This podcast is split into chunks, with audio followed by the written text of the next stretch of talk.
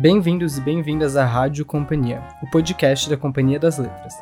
Eu sou Henrico Sera e esse é mais um Clube Rádio Companhia. Aqui, uma vez por mês, a gente escolhe uma obra, lê e discute com alguns convidados.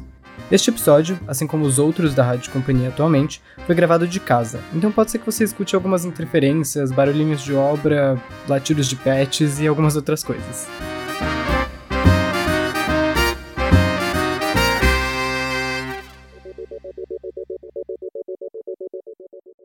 Neste episódio, nós conversamos sobre a trilogia de Nova York, de Paul Auster, livro que reúne três narrativas. Em Cidade de Vidro, Daniel Quinn, escritor de romances policiais, é confundido com o detetive particular Paul Auster e encarna sério papel. Em Fantasmas, o detetive Blue é contratado para vigiar Black e transforma a tarefa num caso de vida ou morte. Já em O Quarto Fechado, o conhecido de um escritor desaparecido passa a ocupar sua vida após publicar seus originais, que ganham enorme reconhecimento no meio literário. Nova York se torna, aqui, a imagem de um labirinto mental feito de pistas falsas e verdadeiras, de casos e equívocos. É na própria cidade que Auster se apoia para retrabalhar o gênero policial. E o Paul Auster, que completou 75 anos em fevereiro, é um escritor, roteirista e poeta norte-americano nascido em New York, em 1947 a trilogia de Nova York fez com que seu nome ganhasse atenção internacional. Estão aqui comigo hoje para falar sobre a obra a Tamires Bussato, que é assessora de imprensa no Grupo Companhia das Letras e que também vai apresentar os, os episódios do Clube Rádio Companhia em 2022.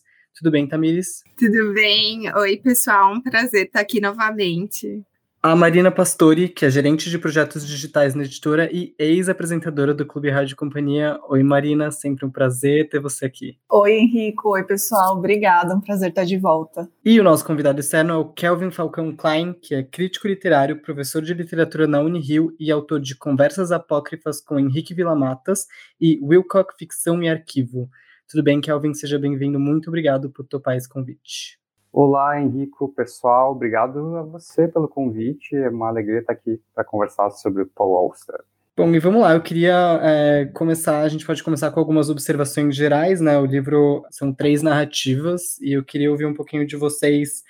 Como que foi essa leitura? Se vocês já tinham lido Paul Auster antes e como que, enfim, com, com qual narrativa vocês, qual narrativa ressoa mais? Qual, qual que vocês curtiram mais? A gente pode começar pela Tamires. O que, que você acha, Tami? Bom, eu nunca tinha lido Paul Auster, eu só eu já li muita entrevista que ele deu, já já achava ele uma pessoa super interessante, mas ainda não conhecia nenhum, nenhum livro dele. E toda vez que eu vou entrar em contato pela primeira vez com um autor que eu tenho curiosidade em ler mais coisas no futuro, eu tento assim não pesquisar nada sobre o livro. Eu gosto assim de testar qual vai ser realmente a minha primeira impressão com esse, né, esse autor que eu estou conhecendo.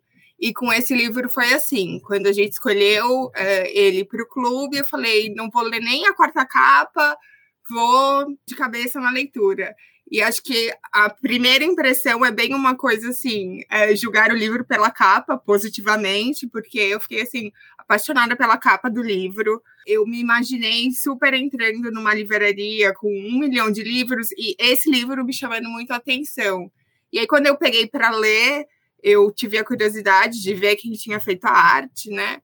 E aí é ninguém menos que o Art Spiegelman. Aí eu fiquei, ah, nossa, né? O autor do, do Mouse, né? Essa HQ que é super clássica. Aí eu fiquei, ah, tá, tá explicado por que essa arte é tão maravilhosa, assim. E aí, passado isso, comecei a ler, e aí cheguei ali na, nas 20 páginas. A primeira coisa que eu pensei foi: meu Deus, eu não vou gostar desse livro, porque eu não gosto de histórias de detetive, assim, não só em, na literatura, mas em filme, série, eu não, não, eu não costumo gostar de histórias que o, o grande plot é desvendar alguma coisa.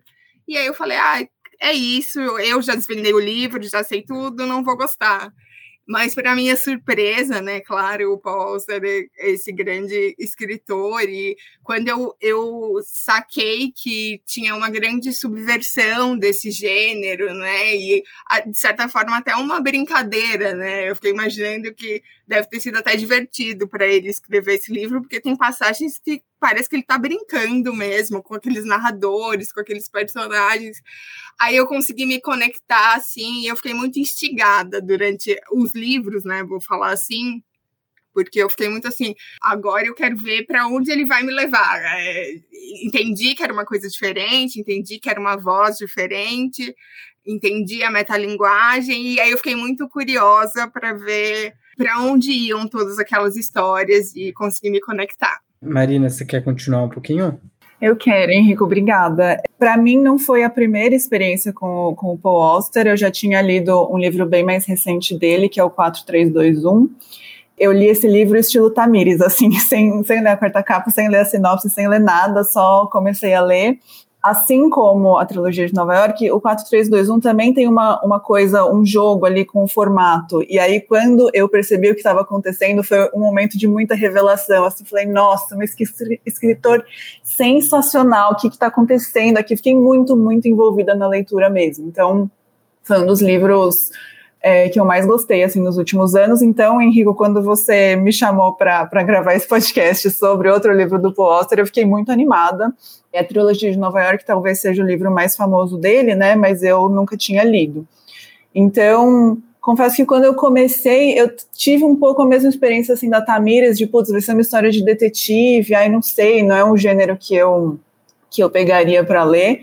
Mas é isso, né? À medida que a gente vai se aprofundando na, na, leitura, a gente percebe que não é uma história de detetive, inclusive é muito difícil definir o que é. Né, várias resenhas que eu fui ver, fui pesquisar depois, começam assim, tipo, não sei descrever esse livro, não sei como começar a falar deste livro, porque é um negócio que é difícil encaixar em qualquer gênero, né? Ele vai passando ali por questões de de identidade, de, de ambiguidade, de, sei lá, é, difícil falar qualquer coisa coerente sobre esse livro.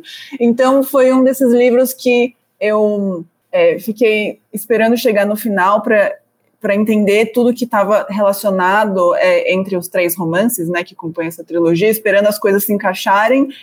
E aí chegou uma hora que eu comecei a pensar, putz, talvez as coisas não se encaixem perfeitamente como eu, leitora, estava esperando e talvez seja um pouco sobre isso. Então foi um livro que eu cheguei no final falando, aí vou precisar reler. Então foi, foi meio essa a minha experiência. E você, Kelvin, você já tinha lido a trilogia de Nova York antes do podcast? Você já leu alguma coisa do Paul Auster antes? Como é que foi essa sua leitura?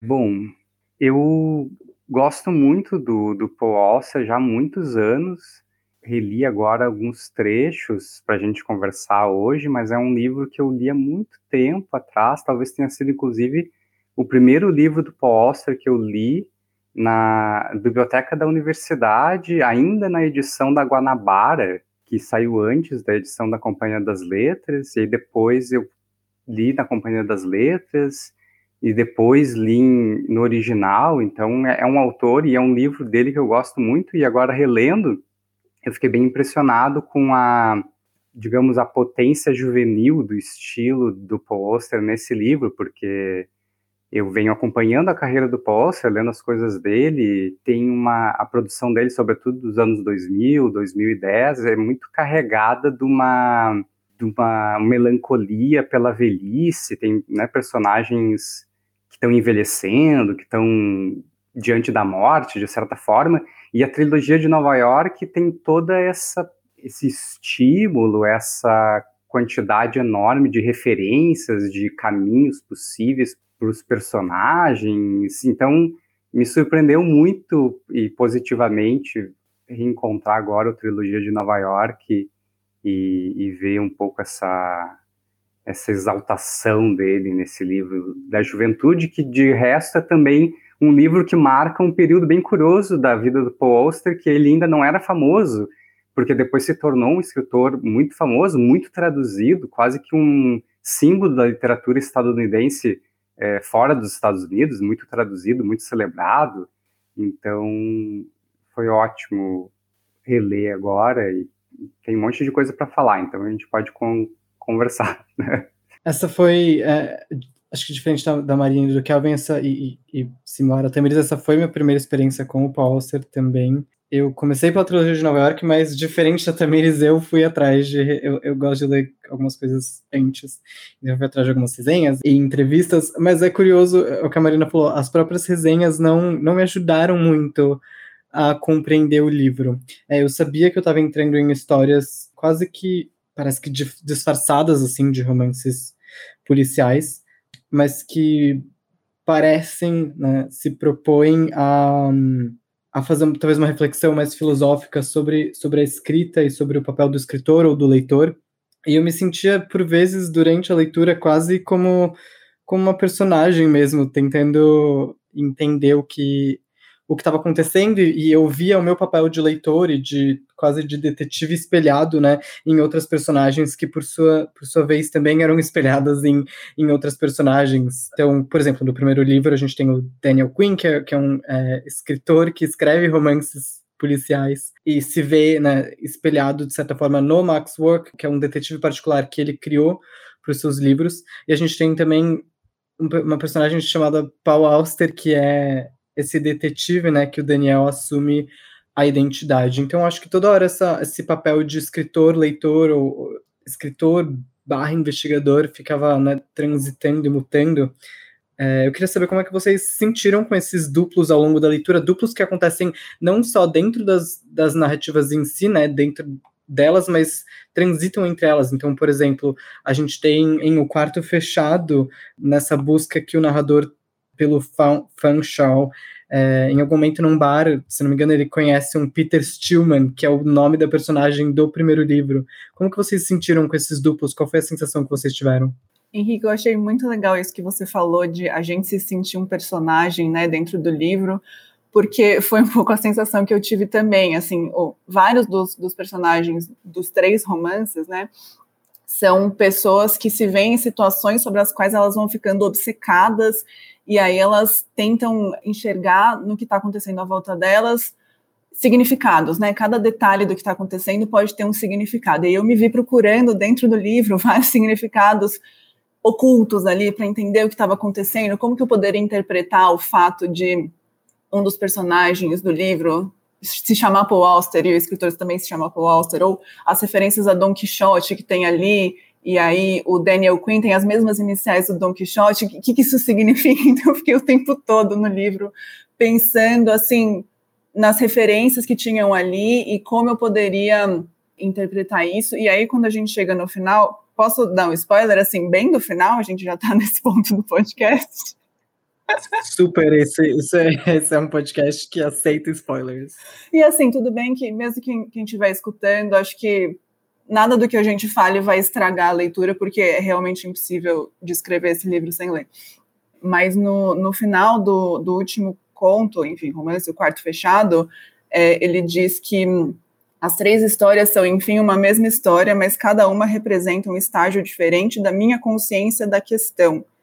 E aí foi uma frase que eu até marquei aqui, porque eu parei e fiquei, tá, mas como? E aí foi, foi a hora que eu falei, bom, não é um livro que eu vou entender 100% na primeira leitura, e é isso, vou terminar aqui e vou esperar um tempinho e reler, que nem o Kelvin, sei lá, daqui um ano, e me surpreender de novo com a leitura desse livro.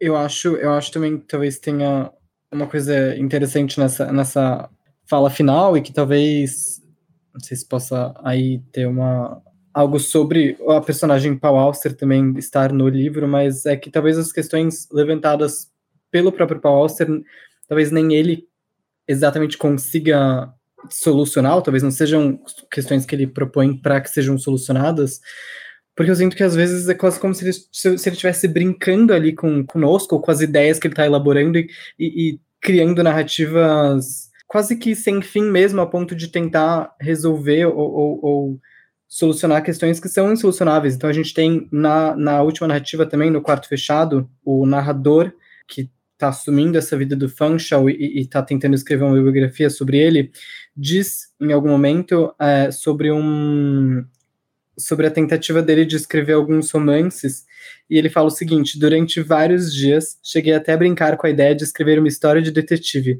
mas depois empaquei na trama e não consegui amarrar as pontas soltas. E às vezes eu fiquei pensando, no Paul Auster como um escritor de, de romances policiais e como talvez as pontas soltas que, enfim, que não, que não foram amarradas, talvez ele próprio não conseguisse amarrar, não sei, é uma, é uma suposição, uma ideia, porque o livro acho que ele vai dando, pelo menos deu em mim, várias dessas sensações meio sei lá, eu fui criando hipóteses, não necessariamente tentando resolver o livro, mas realmente me questionando das intenções do, do, do Paul Auster, né, do, do autor. Concordo super. E para mim, esse, o, enquanto eu ia progredindo na leitura, era o meu encontro com esses duplos, com esses, sei lá, easter eggs, pistas, sei lá como a gente pode chamar. É, foi isso que, que assim me fisgou para pensar, nossa, não, isso não é, é não é como eu estava pensando, não é tipo, ah, é uma história de detetive. O ponto não é, é, resolver um mistério, por mais que o livro inteiro, inteiro seja cheio de mistérios e infinitos e totalmente abertos, né? A gente pode fazer várias teorias sobre alguns personagens, onde eles estavam, quem eles eram, é, mas não, né, né não tem uma resposta única um, para isso. É, acho que foi isso que me fez gostar, assim, é, subverter essa minha primeira expectativa.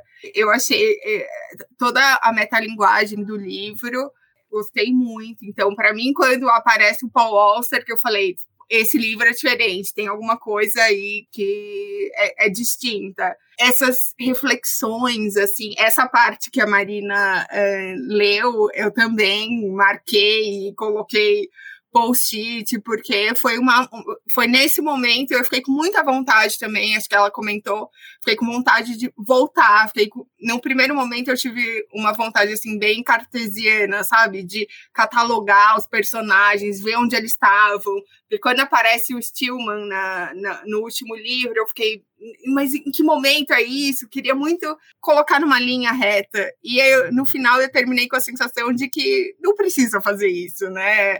Acho que o mais legal é isso, você deixar o livro maturar em você e, e revisitar ele depois e com certeza você vai ter novas surpresas, né? Novas descobertas eu estava aqui pensando né, nisso dos nomes, do fato de ter um Paul Auster dentro do romance escrito pelo Paul Auster, e, e mesmo o nome, né, ele tem um espelhismo dentro desse nome próprio. E não sei se vocês lembram, mas numa das histórias tem toda uma viagem sobre a origem das línguas, a Torre de Babel, a confusão dos idiomas, né, de onde vem a linguagem qual foi a primeira palavra que o ser humano já falou. Tem um momento que tem um pouco essa vertigem das várias teorias. É bem interessante o modo como o Poster entra nessa viagem da Torre de Babel e das várias línguas e coloca dentro do romance um pouco dessa vertigem, dessa viagem com os nomes, porque tem o nome do próprio autor e ao mesmo tempo tem vários nomes que são significativos e as iniciais que levam para o Dom Quixote, que também é uma referência que, que aparece ali no, no romance, a coisa de encontrar um livro dentro do livro, e esse livro ser depois copiado e transformado nesse livro que a gente está lendo. Então, sempre essa ideia da, né, de onde a, a, linguagem como uma espécie de boneca russa, que a gente vai sempre buscando a, a fonte e nunca encontra. E no, na terceira parte do quarto fechado, se eu não me engano, que tem aqueles vários personagens com nomes de cores, não? Quase como se um nome que faça referência a uma outra coisa, mostrando um pouco a linguagem artificial, dando a ideia de que os nomes estão ali para indicar aqueles personagens, mas também para indicar outras coisas que não os personagens. Então, indicar a cor, e com isso acho que o leitor tem sempre a sensação de que está de fato lendo literatura, de que não é o mundo real, e, e, muitas vezes as histórias estão sempre comentando a respeito né, da própria realização daquela história, da própria literatura, o próprio movimento em torno do gênero do, do detetive, da detetivesca. Então é sempre uma literatura que está pensando a literatura, especialmente a trilogia de Nova York, do Paul Auster, isso fica bem, bem marcado.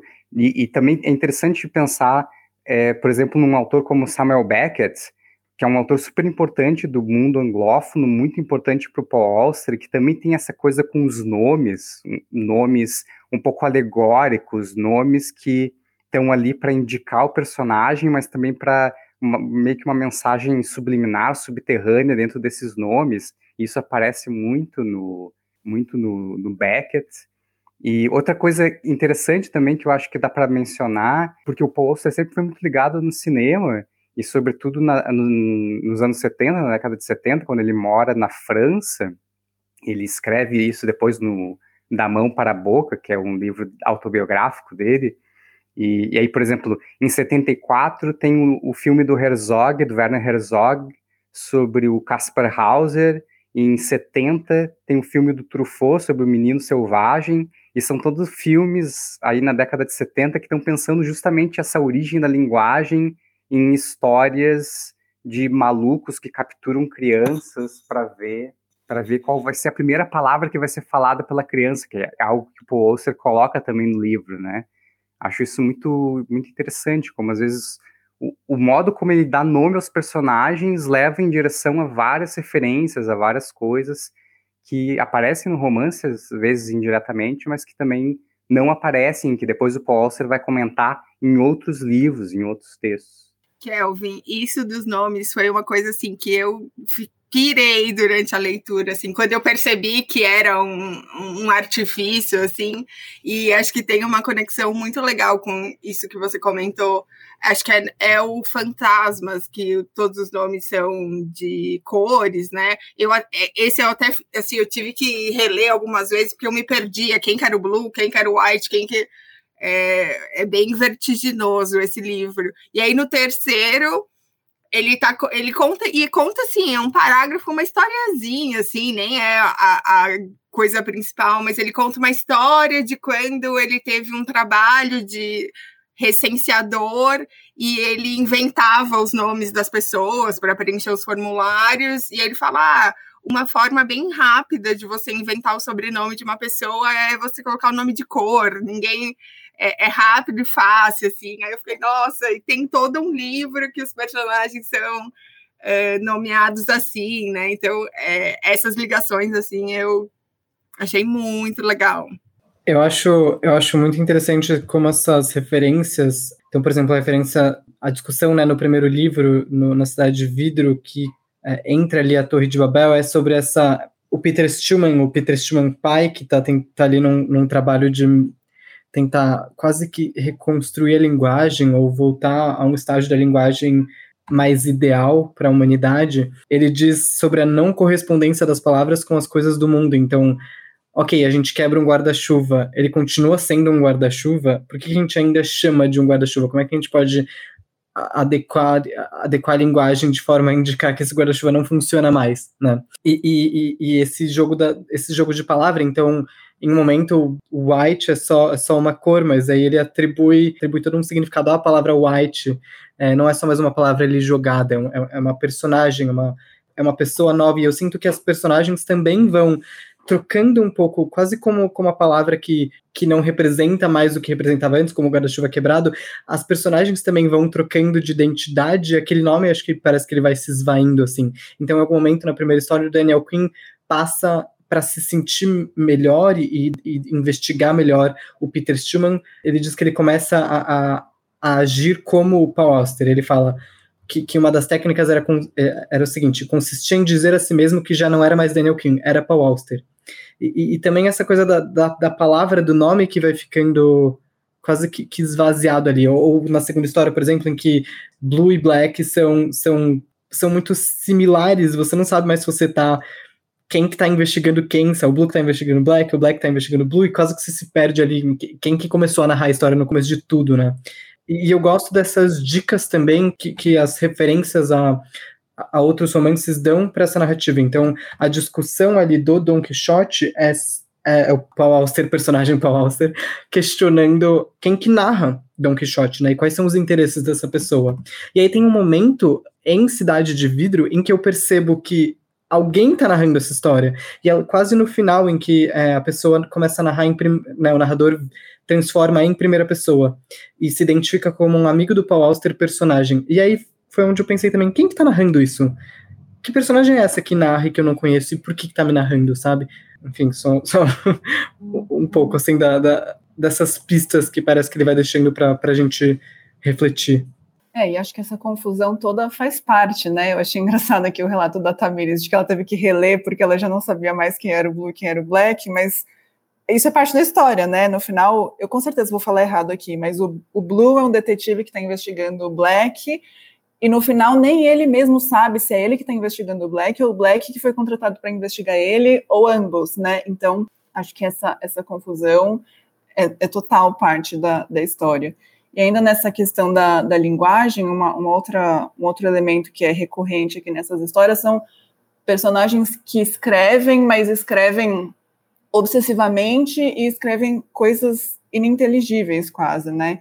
Eu estava aqui com o livro aberto no final do, do último capítulo para ler aquele trecho que eu falei para vocês. Tem um outro trecho aqui que me chama a atenção, que é Todas as palavras eram familiares e, no entanto, pareciam ter sido combinadas de uma forma estranha, como se o seu propósito final fosse anular umas às outras. Cada frase cancelava a frase anterior, cada parágrafo tornava impossível o parágrafo seguinte. É estranho, portanto, que a sensação que subsiste da leitura desse caderno seja de uma lucidez notável. E, bom, em certa medida, essa é a sensação do livro para mim, né? É engraçado que não é um livro difícil, assim, a, a escrita não é difícil, é um livro que você lê muito facilmente, assim, de uma sentada, é um livro que te prende, mas aí você começa a entrar em todas essas questões profundas, e, enfim, eu terminei esse livro faz duas semanas e continuo pensando nele, né? Acho que você é, falou aí uma coisa interessante que é ele não é um livro difícil, né? Tem um momento, eu acho, acredito que na primeira história eu não vou, eu não anotei essa frase. Eu não sei se é o Paul Auster personagem ou se é só uma frase que está no livro ou se é uma fala do, do Daniel Quinn, mas diz que que no fim o que as pessoas procuram na literatura é uma espécie de divertimento. E aí eu fiquei pensando se essa essa estrutura da, da ficção policial, do romance policial, não seria quase que ele uma tentativa de, não sei se ironizar ou apontar o fato de que talvez a gente né, o livro seja vendido como um romance policial, a gente entra nesse romance policial buscando divertimento e encontra ali uma, uma confusão, assim. E eu sinto que essa, essa, esse comentário sobre a literatura aparece de novo na segunda história, em Fantasmas, em que o Blue, que está seguindo o Black, e o Black lê o livro Walden, do Thoreau, ele vai, se não me engano, é esse livro que ele vai numa, numa livraria e compra um livro igual e começa a ler o livro, mas sente que, que o livro é quase como uma tortura, assim. E, e, lê o livro com muita dificuldade, acho que ele nem chega a terminar o livro. E eu senti, assim, eu, eu sendo muito sincero, não foi. A, a trilogia de Nova York não foi uma leitura que eu super engajei direto, uma leitura que me deu um enorme prazer, foi uma leitura, e é isso, ela não foi difícil, mas eu acho que por vezes ela foi maçante, eu não, enfim, não estava muito satisfeito durante boa parte da leitura. E aí tem uma parte que ele fala, que o narrador da segunda história fala que se ele tivesse lido o livro com mais atenção ou tivesse terminado o livro, ele teria entendido toda a história pela qual ele estava passando, ele teria entendido completamente quem que ele estava observando e como ele era observado. E aí eu fiquei pensando, eu trouxe isso um pouco para mim, eu fiquei, será que eu, se eu tivesse um pouco mais de paciência ou se eu sentasse né, com mais calma e, e, e, tentasse deixar essa história me envolver um pouco mais, eu não, entenderia de fato, talvez não exatamente a história, mas outras questões que estão ao redor dela. E eu acho muito engraçado a gente pensar é, sobre, sobre, essa chave, assim, porque isso também foi uma das, das minhas grandes surpresas de ter expectativa indo para um lugar totalmente diferente, porque eu, assim como a Marina, também estou pensando muito em várias, um, vários insights, várias passagens desse livro, mas para mim é, nada é sobre ai, o que aconteceu com fulano. Para mim ficou muito todas essas pequenas reflexões que ele colocava, principalmente a respeito da literatura e da leitura. E, e, é muito engraçado porque elas estão todas ali diluídas nas três histórias, né? Não é que tem, assim, nossa, um grande tratado filosófico sobre o que é ler. Que é uma coisa, assim, tem muito do intraduzível também, né? Do nosso sentimento, de eh, experiência de leitura. Mas é engraçado como eu terminei esse livro conectando cada pecinha, assim, E aí a gente chega aqui e todo mundo fala, nossa, e é difícil uh, explicar o que é, é difícil explicar o que a gente sentiu, pensou, esperava, é, como se conectou, como não se conectou com o livro, né? Então, me parece que tem essa metalinguagem, assim, acima de tudo, né? Que para mim ficou muito forte. E a, algumas coisas do é, o quanto essa, lei, é, é, é, essa experiência de você pegar um livro e você entrar na história, e o quanto isso também é assim inclassificável, sei lá, é, é, difícil de, de expressar mesmo, é um sentimento assim muito particular. É, e acho que de certa forma eu entendo assim a experiência do Henrico. Também em alguns momentos senti um pouco de frustração do tipo, nossa, eu tô na metade do livro e as coisas não se resolveram. Nossa, eu tô em três quartos do livro e as coisas não se resolveram. Nossa, faltam dez páginas e as coisas não estão se encaixando. Mas isso tem a ver com a nossa expectativa, né, sobre, enfim, o que é um romance, como um romance deve funcionar. Então, uma vez que eu desisti de exigir que todas as peças se encaixassem, que as três histórias se conectassem perfeitamente de algum jeito mágico que o autor fosse resolver para mim na última página, eu acho que isso facilitou a minha conexão com o livro. E assim, quanto mais eu penso sobre ele, mais eu gosto dele. Eu gosto mais dele hoje do que duas semanas atrás, quando eu terminei de ler. Acho que foi um pouco essa a minha experiência. Uma coisa que eu fiquei me perguntando, talvez o, o Kelvin saiba falar, mas se essas três narrativas. Eu sei que essas três narrativas elas foram publicadas em separado e depois é, unidas no que foi então chamado de uh, trilogia de Nova York. É, mas se esse sentimento de confusão, ou às vezes até se personagens, objetos ou, ou formatos que estão nesse, nessa trilogia se aparecem em outros livros, se se repetem em outros livros. Eu fiquei com essa dúvida, assim. Pois é, o, o Paul Auster, ele usa muito essa, essa coisa da literatura policial, ele usa com bastante frequência na, na obra dele, e também isso do mistério, né, de, de uma história que vai aos poucos se revelando porque o narrador não tem acesso a todas as informações é, da história, né? A história vai acontecendo à medida que ele vai descobrindo. Então, isso é muito detetivesco, muito da, da literatura policial, e vai ser algo que, que ele vai usar e vai continuar usando, né, em vários, em vários livros dele, o Leviatã, que eu acho que é bem bem legal também, é posterior, já é da, da década de 90, se não me engano, o Leviatã, mas que é um, é um livro muito interessante também, porque tem essa coisa do, de uma espécie de, de terrorista doméstico dentro dos Estados Unidos que explode as miniaturas da, da Estátua da Liberdade eh, dentro do país, então tem uma, uma coisa também de, de, de descobrir quem é essa pessoa, de ir atrás desses rastros, e outra coisa que aparece na obra do, do Paul Auster toda e que está muito forte, que eu acho também muito interessante no Trilogia de Nova York, é o modo como ele está sempre chamando atenção para a materialidade da, da literatura, no sentido de que tem que ser alguém sentado numa cadeira diante de uma mesa escrevendo numa caderneta, num caderno vermelho, como ele fala, e depois isso se perdendo, alguém encontrando esse material. Então isso aparece muito na trilogia de Nova York, tem sempre alguém escrevendo ou descobrindo o material que alguém escreveu e, depois, enfim, registrando, e por isso que ele usa o Don Quixote, que o Don Quixote também é isso, tem ali um narrador do Don Quixote, que talvez seja o Cervantes, que diz que essa história, um, pelo menos um, um bom pedaço dessa história, foi, na verdade, traduzida do manuscrito árabe que ele achou numa feira de rua.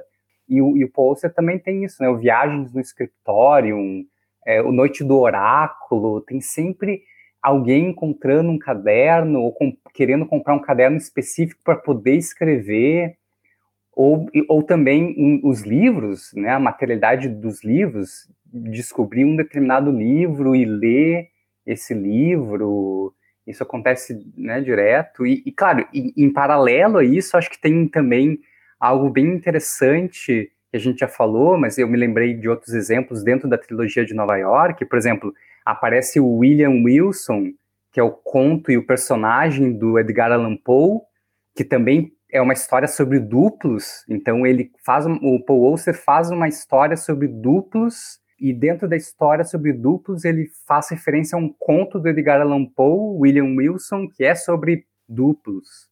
E aí depois, né, quando uh, o Fan Shawi, que é o nome do personagem que não aparece, mas que está assim visceralmente ligado com aquele protagonista que diz, né? Eu tinha uma ligação muito estreita, muito íntima com Fan Shower, e esse também, esse nome também é o título de um romance da tradição literária estadunidense, do Nathaniel Hawthorne, que também é um escritor que volta e meia aparece na obra do Paul Auster. Então, esse nome próprio é um personagem dentro do Paul Auster, mas também é um personagem do Nathaniel Hawthorne, e que dá título a esse outro romance. Então, vira essa detetivesca a partir do livro do Paul Auster. Todas as referências que ele nos dá no livro, essas referências levam o leitor em direção a outros livros, a uma biblioteca, e, e vai meio que proliferando, e a gente, eu pelo menos, né, fui atrás desses livros, fiquei pensando nesses livros e, e construí toda uma lista de leituras possíveis a partir do Paul Auster. Isso é muito curioso, de fato, parece. Um, até me falou da palavra easter egg, assim, parece que de fato ele vai deixando pistas para que a gente entenda, talvez, não, não sei se necessariamente referências, mas que a gente é, trace a partir dos personagens é, das, das três histórias um entendimento maior sobre literatura e que a gente se apoie nessas referências para trabalhar essa questão geral que, para mim, talvez, não sei se para vocês, mas parece atravessar as três narrativas, que é a questão da literatura, talvez a questão da escrita ou, ou de quem escreve. E é engraçado que ele faz isso, como você disse, Calvin, e não só às vezes tendo obras de uma. Eles insere as obras de uma forma curiosa, então. Se eu não me engano, posso estar, engan posso estar enganado, se vocês puderem me lembrar, mas eu acho que na segunda história, quando o Blue está se passando por uma pessoa em situação de rua para conversar, para poder conversar com, com o Black, o Black passa por ele e diz que ele se parece com o Walt Whitman. Eu acho que é o Walt Whitman, vocês lembram? Eu acho que é, que é isso mesmo, tem essa, essa lembrança também. É isso aí. Uhum. É isso, tem, tem essas referências meio colocadas de uma forma curiosa, assim. E, inclusive, vocês, eu não sei se vocês perceberam isso, pelo menos nas duas primeiras histórias, eu não lembro na terceira. Claro que a terceira história é super ali de cara sobre um dos temas maiores ali é sobre identidade. Então, esse, esse amigo do Fanchal que tá meio que tomando a vida dele a partir da publicação, né, das publicações é, das obras que ele, que ele deixou antes de, de desaparecer. Mas nas duas primeiras histórias, a gente tem do, duas personagens que é, em momentos diferentes se passam por pessoas em situação de rua. Então a gente tem o Daniel Quinn, que para prosseguir com essa investigação e para poder, de fato, ficar o tempo inteiro observando Peter Stillman, se desfaz, quase que se desfaz da sua casa, sai da sua casa, aprende a, a morar na rua, com dormindo super pouco e comendo muito pouco. E aí, quando ele tenta retornar para o próprio apartamento, não deixam ele voltar. E aí, ele diz uma coisa muito engraçada: ele diz que ele havia chegado ao final de si mesmo. E na segunda história, a gente tem esse, o Blue, que sim, por um momento ele passa, uh, se se passa por uma pessoa em situação de rua, mas antes disso ele se desfaz de várias coisas da vida dele, então do apartamento, de amigos, ele é, fica distante da, da própria companheira que viria a ser a, a, a senhora Blue em algum momento, e aí ele vai é engraçado, ele vai chegando quase que a um ponto, parece que de liberdade, porque tem até um momento em que ele fala que quando ele só tá observando o Black, ele se sente bem, mas quando ele tá pensando no que seria, no que poderia ser a, a, senhora Blue, ele se sente mal, ele fica quase que numa ansiedade. Então parece que ele vai chegando num, num momento de liberdade, ao mesmo tempo uma liberdade muito estranha, porque ele tá ali preso preso ao Black, preso a um trabalho. E aí me lembrou um uma coisa quase um sentimento que eu tive lendo o processo do Kafka, assim, de essas pessoas estão em processos que elas podem, em processos assim, em atividades que elas podem interromper a qualquer momento e elas não interrompem. Então o Blue fica, tipo, criando relatórios que, que, que não sabe nem para onde está indo, quase que, e tem, uma, tem um momento que ele chega a, a inventar um relatório, ele chega, acho que ele inventa de fato relatórios pro, acho que é o White, que, que pede essa investigação, ou, ou o Daniel Quinn, que está ali numa investigação que, que ele também pode interromper a qualquer momento. É, e uma, uma investigação que ele continua sozinho, e eu ficava meio desesperado, tipo, por que, que vocês só não interrompem o que vocês estão fazendo, sabe? Não sei como vocês sentiram sobre isso, mas, enfim. Eu concordo totalmente, assim, é um pouco desesperador, porque são processos nos quais os personagens se colocam por causa de uma obsessão que vai crescendo, enfim, é uma coisa que que começa no nível normal e depois se torna uma coisa doentia, né? Como o caso do Queen, que no final, de fato, passa a morar na rua para conseguir espionar o Peter Stillman Sr. durante o dia todo, porque senão, naquela hora que ele não estiver observando, é a hora em que ele vai fazer uma coisa contra o filho, né? Que é todo, todo o temor dele. Mas isso é colocado como se fosse a única ação possível, né? O, o único jeito de cumprir o que ele estava prometendo, que nem era o trabalho dele, porque ele está se passando por um detetive que ele não é. Mas o único jeito, a única consequência lógica é ele ficar o tempo todo na rua observando a porta para ver quando que o Peter Stillman vai sair do prédio e vai fazer finalmente aquilo que ele teme que ele vai fazer. Então é de fato bem desesperador. Mas é engraçado também, agora que você falou isso, eu pensei numa coisa que o Daniel nossa, já confundi o nome. O Daniel Quinn. eu ia falar o Daniel Stillman. O Daniel Quinn parar de. E eu tô, enfim, indo numa. Não sei, pensando mais na personagem, na vida da personagem que é, é, é apresentada de leve, assim. Daniel Quinn, tanto o Daniel Quinn quanto o Blue, se o Daniel parar essa investigação né, na qual ele assumiu essa primeira identidade de Paul Auster e depois uh, uma identidade de uma pessoa em situação de rua, ou, né, foi quase que abandonando os seus pertences, sua casa, sua história, se ele parar de fazer essas coisas, ele vai ter que pensar na própria vida, e é uma coisa que ele evita fazer ao longo da narrativa. E, né, ele, aparentemente, ele perdeu a mulher e o filho, talvez em algum acidente, não sei se ficou muito, não fica muito claro ali, e a vida vai parando de fazer sentido para ele, e ele se refugia no trabalho de ficção policial, e ele tenta cada vez mais isolar a cidade, isolar Nova York. Ele para de prestar atenção em Nova York, ele só volta a fazer isso quando ele assume um pouco a identidade, talvez ali de Max Work, que é essa personagem que ele cria, mas depois assume a identidade de Paul Auster.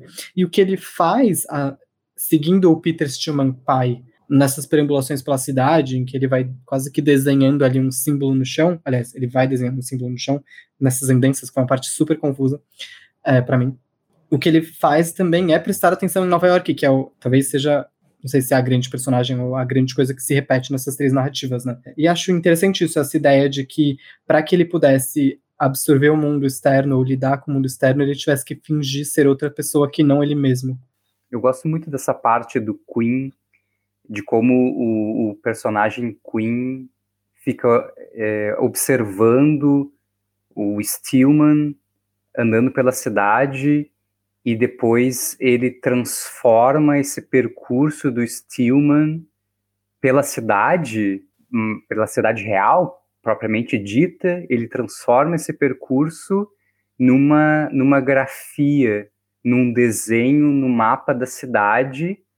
E aí depois que, ele, que o Queen faz isso, ele encontra letras nesse traçado do corpo pela cidade. Então, é de novo aquela ideia da literatura sobre a literatura, porque é alguém que caminha pela cidade, mas na verdade não é um corpo real que caminha pela cidade. É, na verdade, algo que gera um traço, né, que depois gera uma mensagem, que gera um conjunto de letras, que gera uma mensagem que, no fim das contas, levam o, o Queen e o leitor, e o narrador, e o próprio pôster a, a, a, pensar né, até onde eu posso ir nesse desejo de dar sentido às coisas, e, e o que, que separa a razão da loucura dentro dessa, dessa, dessa tarefa, dessa estratégia, desse desejo de, de explicar as coisas. Então é, é interessante também como né, ele está descobrindo ali uma mensagem que talvez não seja bem uma mensagem, talvez seja só um cara caminhando pela, pela rua, mas para que o romance possa acontecer, aquela caminhada na rua tem que significar alguma coisa, e ele vai atrás desse significado, né? Tenta tirar literatura dessa vida, de certa forma. Meu, que, que fala é, maravilhosa que você fez agora, porque eu não tinha pensado exatamente nisso, não é? é e é aí que eu me vejo espelhado, por exemplo, no, no, no Daniel Quinn, é, enquanto o, Peter Stillman pai está escrevendo pela cidade, o, Daniel que está tentando decifrar esses escritos, e é isso, talvez nem tenha ali exatamente algo a ser decifrado. E, e, e, muito dessa quase que confusão, ou dessa talvez ausência de significado, está nesse final em que o, o, o Peter Stillman pai acaba se suicidando, ele nem completa o projeto que ele queria, né?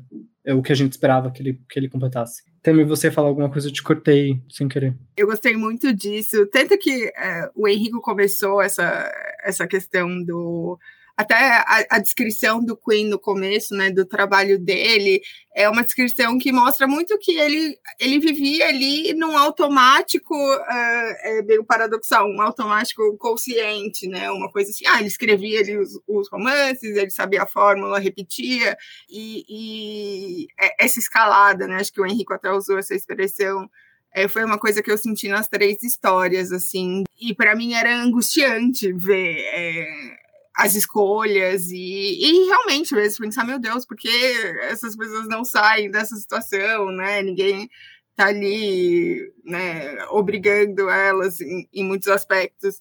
E nesse sentido, a terceira história para mim foi a mais angustiante. Chega um ponto ali, é, esse nível de, sei lá, é, tem uma coisa, que é, esse é um super spoiler, mas uma decisão ali que, que o personagem toma em relação à mãe do amigo dele, que eu fiquei assim, meu Deus, gente, o que está acontecendo aqui? Por que vocês estão fazendo isso? Mas, para mim, isso me pegou muito, assim, sabe? Eu acho que é, essa terceira história tem todas têm muitas camadas, né? A gente comentou aqui de, de todas elas, mas para mim essa terceira tem essa uma camada psicológica de uma relação muito complexa, né? Que é uma amizade, é uma admiração, é uma inveja, é um quero ser você, quero um pedaço de você, eu quero te dar um pedaço de mim. Que assim, eu assim surtei com isso. Eu queria, eu queria ver esses dois personagens, esses dois amigos, assim, cada um num divã e eu ser uma mosquinha ouvindo a sessão de análise de cada um falando um sobre o outro, sabe? Porque eu acho que isso é muito bem construído e acho que fecha de uma forma para mim, a terceira é a história que eu mais gosto. Queria saber de vocês também, qual, dentre as três, qual, qual vocês mais gostaram. Porque para mim ela fecha essa, de certa forma, ela fecha uma angústia que eu senti e que ouvindo o Henrico e o Kelvin falar acho que ficou mais claro para mim o que eu senti, que eu acho que é essa coisa da busca, e uma busca às vezes do. Eu nem, nem sei porque eu tô fazendo isso, sabe? Mas eu tô buscando porque talvez partes da minha vida não tenham sentido e que é muito complexo. Essa parte da mãe realmente é péssima, Tamires. Eu também tive a mesma reação. Eu, eu dei um gritinho até, eu fiquei assim, meu Deus, o que tá acontecendo? E é um negócio que chega meio de surpresa, né? Porque não tinha a menor necessidade dele fazer aquilo, e você fica olhando e fala, por quê? E aí volta na questão da identidade, né? Esse talvez seja o meu preferido também entre os três. Eu não tinha pensado sobre isso, mas acho que pode ser ele também.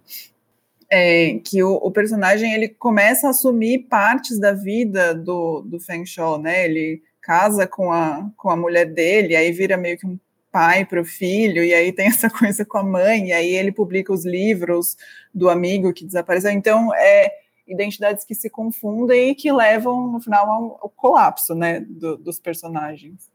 Eu acho que eu gosto mais do City of Glass, por, por conta dessa, dessa perseguição pela cidade, por essa questão, essa reflexão sobre a língua, eu estava pensando aqui é, nisso, né, que o Paul sempre usa muito a cidade, o Brooklyn, Nova York, as pessoas caminhando, descobrindo coisas.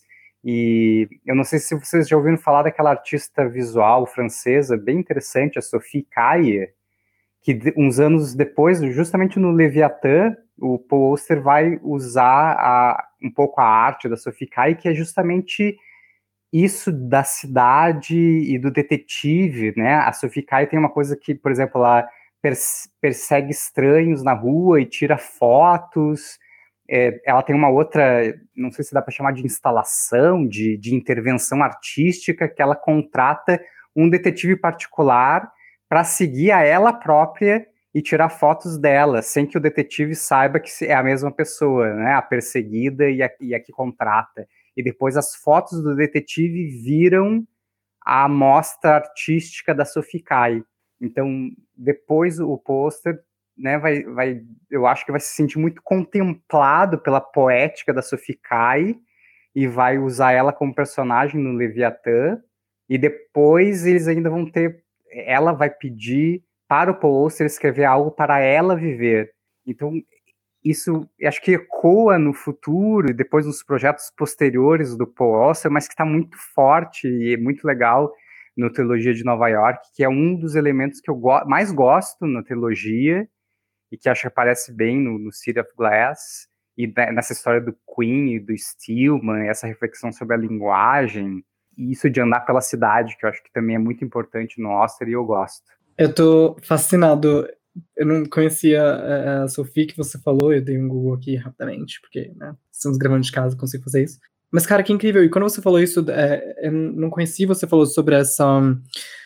que ela pede para que um detetive faça registros dela, né, sem saber que ela é ela. Isso me lembrou muito a segunda história. Teve um momento lendo a segunda história que eu quase que, né, berendo ali a confusão do leitor, me questionava se parecia para mim, e acho que esse é o sentido mesmo, né? Esse é o que o Paul Auster quer que a gente sinta, de que o Blue tava, tava observando a si próprio, né? E que o Black era talvez ele mesmo, e depois tem até um momento em que ele, o Black finge ser Blue, ou o Blue finge ser Black. E acho que isso se encaixa maravilhosamente, assim, essa, esse, é, essa sua citação, você trazer a Sophie, faz, faz completo sentido. Eu vou ter que pesquisar melhor, assim. É muito, muito, muito legal, Henrico. O, o Leviatã é um romance maravilhoso. Acho que a gente podia fazer um podcast só para o Leviatã, fazer um continuar com o Auster e a relação que ele faz com a Sophie Kai no Leviatã e depois como a Sophie Kai se aproveita do, do na, no bom sentido, né, da, da poética do Paul e, e, como eles se conhecem, enfim, é muito, muito bacana. Porque quando aparece essa artista visual no Leviatã, o narrador dá uma série de, de indicações bem precisas das obras dela e, e todas correspondem a coisas que a Sophie Kai já tinha feito. Então é bem, bem interessante mesmo. Que maravilhoso, eu vou pesquisar e podemos fazer sim, em breve, um, um podcast só, só sobre Leviatã, acho que seria ótimo. E acho que a gente vai chegando no fim do podcast. Chegamos à parte de, de indicações. Primeiro, queria saber se vocês querem acrescentar mais algo, alguma, algum ponto sobre a história? Eu também não tenho nada a dizer. Acho que não, e acho que essa conversa toda me deu mais ainda vontade de reler. Então acho que a gente pode ir para as nossas indicações. Algum livro, filme ou série ou obra que, que te remeta ali. Eu já anotei a Sophie, acho que vai ser legal para estar tá aí com uma das indicações. Tami, você quer começar? Começo sim. Eu vou indicar o Paul Auster, ele dá entrevistas muito interessantes, então eu indico você dar um Google Paul Auster entrevistas, é, mas um especial, tem um podcast é, do The Guardian, que ele responde várias perguntas dos leitores, é muito legal, mas só tem em inglês. É, se, você, se nosso ouvinte quiser é, material legendado, tem eu, eu, encontrei um vídeo no canal do Fronteiras do Pensamento que eu achei super bonito, que chama é, Literatura para Aprender, Literatura para Inspirar. É um trecho de uma entrevista que ele deu quando veio para o Fronteiras e tem tudo a ver com a trilogia, toda é, essa questão do que, por que, que a gente lê, é, qual a importância das histórias na nossa vida, assim, é muito, muito bonita. Então, recomendo super. E eu queria recomendar também um livro é um livro do Douglas Adams, que é autor do Guia do Mochileiro das Galáxias, e ele também tem um livro que subverte muito esse gênero de, de livros de detetives, chama Agência de Investigações Holísticas do Dirk Gently. Tem uma série da Netflix baseada nisso, mas eu não assisti, então não vou recomendar. E é um livro também, assim, super que brinca com gênero e tem bem essa pegada galáxias, infinitos, fantasmas, muito, muito, muito interessante. Marina, quer ir? Bom, eu queria primeiro retomar o 4321 do Paul Auster mesmo, então é, para o leitor que tiver a oportunidade de ler sem ler nada sobre o livro antes. Eu sei que é um comprometimento muito grande, porque é um livro de 800 páginas, mas prometo que vai valer a pena. Agora, de outros autores, um autor que eu pensei que, que tem a ver um pouco com o estilo é o Thomas Pynchon. E aí eu lembrei do Vice Inerente, que também envolve uma história de detetive particular, mas enfim, extrapola muito os limites do, do gênero história de detetive, também é um livro cheio de referências e tal. Eu lembrei também do A História Secreta, da Dona Tarte, que não é uma história de detetive, mas tem É, envolve um mistério, né? Um romance super literário, mas também que tem esse clima de, de mistério. E aí, no tema escritor que se coloca dentro do livro, eu lembrei do Operação Shylock, do Philip Roth, que basicamente o Philip Roth, escritor, descobre que tem um outro Philip Roth em Israel que está meio se passando por ele, inclusive dando declarações para a imprensa como se fosse ele, aí ele vai atrás desse cara e acaba ficando meio obcecado por ele, o cara também, por sua vez, está obcecado pelo escritor, então eles levam isso às últimas consequências. Adoro esse livro do Philip Roth, é, Marina, que você falou do Operação Sherlock. Adoro esse livro e adoro. É muito bom, né? É sensacional. É divertidíssimo. E é bem isso, esse Philip Roth com jo jogos de espelhos de identidade, que não é muito a coisa dele, né? Mas esse livro é realmente muito, muito bem feito, gosto muito também. Eu pensei em três coisas.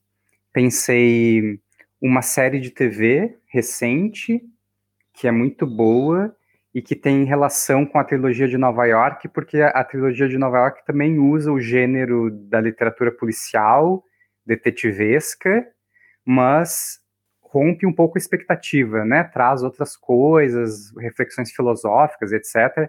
E eu acho que essa série detetivesca recente, que é Mayor of Easttown, com a Kate Winslet, que é do, do HBO, que é uma minissérie e ela é uma detetive, mas é várias outras coisas, assim, tem a família, tem a cidade pequena, tem as relações de décadas das mesmas pessoas vivendo no mesmo lugar, então é sensacional. Eu, pelo menos, achei realmente incrível, porque você vai esperando uma série sobre polícia, bandido e assassinatos e etc., mas dentro disso tem uma outra coisa, assim, afetos, famílias, relacionamentos, é, é brilhante, eu recomendo muito é, um livro disponível e um livro ainda não disponível em português. É, o livro disponível em português que eu gosto muito é do Ricardo Pilha, o crítico professor, crítico escritor, romancista argentino, é, o último leitor, que inclusive saiu pela Companhia das Letras e que tem um são ensaios, mas são ensaios bem bem dialógicos, bem ensaios agradabilíssimos de ler, em que em alguns momentos ele, ele toca nesse tema da literatura detetivesca, de, um, de uma matriz que vem lá do Edgar Allan Poe, e de uma outra matriz da, da literatura policial que vem da, da Pulp Fiction e desses, desses detetives hard, né, que eles chamam da tradição estadunidense, que o, o, o Paul Auster usa muito, então é bem legal esse livro do, do Pilha e toca essa questão da literatura detetivesca muito bem, gosto muito. E um, um, outro, um autor que eu gosto muito também, que é um britânico, nascido em 43, Ian Sinclair. E ele tem vários livros publicados muito interessantes sobre Londres e a cidade e a caminhada e, e, a história subterrânea das ruas de Londres e de outras cidades também, mas sobretudo Londres. Então, histórias pitorescas, exóticas do passado e do presente e, e narrados numa primeira pessoa, que é justamente ele, Ian Sinclair, caminhando pela cidade. Então, ele ainda, infelizmente, não está traduzido no Brasil, que é realmente bem inexplicável, mas fica aqui a dica para quem quiser ir atrás.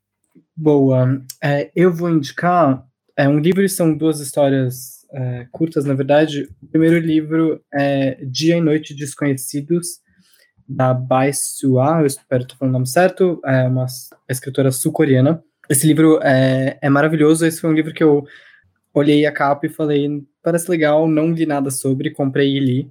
É muito interessante, é uma personagem que trabalha num teatro, é um teatro de áudio, e esse teatro é, fecha, então é a última noite de trabalho dela, e ela sai desse teatro e tá ali ao mesmo tempo, ela tá saindo, vai, vai jantar com, com, com o diretor desse teatro, e tem que procurar uma, uma professora, uma ex-professora ali, e é um livro maravilhoso, é super, a linguagem é incrível, assim, ele tem muito do, desses elementos da, da trilogia de Nova York, que trabalha com inquieta o leitor, é uma, uma narrativa meio onírica, trabalha muito com duplos, com duplos tanto de personagem, muitas repetições de, de frases e de situações, é, assim, é maravilhoso, você não sabe exatamente ali o que você está lendo, mas é encantador, assim, vale muito a pena procurar. E, e o último, eu recomendo duas ficções do Alejandro Zambra, que é Bonsai e A Vida Privada das Árvores. Elas estão no livro Ficções, que a companhia publicou recentemente, é, no final do ano passado, que também são duas histórias que são, de certa forma, similares e, e tratam um pouco sobre o próprio fazer literário, mas também sobre temas mais universais, como, como o amor, por exemplo. Acho que é isso. É, queria agradecer a presença de vocês. É, muito obrigado, foi, foi uma conversa ótima. Eu sinto que eu saio daqui gostando mais do livro do que, do que eu tinha gostado. Obrigado, viu? Foi um prazer, gente. Também saio daqui com a minha cabeça explodindo com tudo que vocês falaram. Obrigada, Henrico. Também adorei a conversa. Obrigadíssimo pelo convite, Henrico. Foi ótimo e muito bom escutar vocês e ler o Paul Auster. Até a próxima.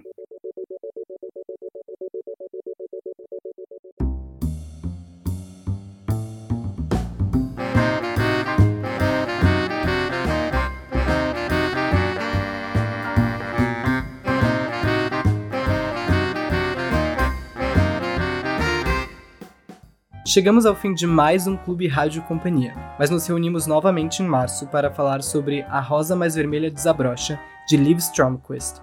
Quem tiver comentários, perguntas, propostas de debate, pode mandar para a gente no Instagram ou no e-mail rádio@companhiadasletras.com.br.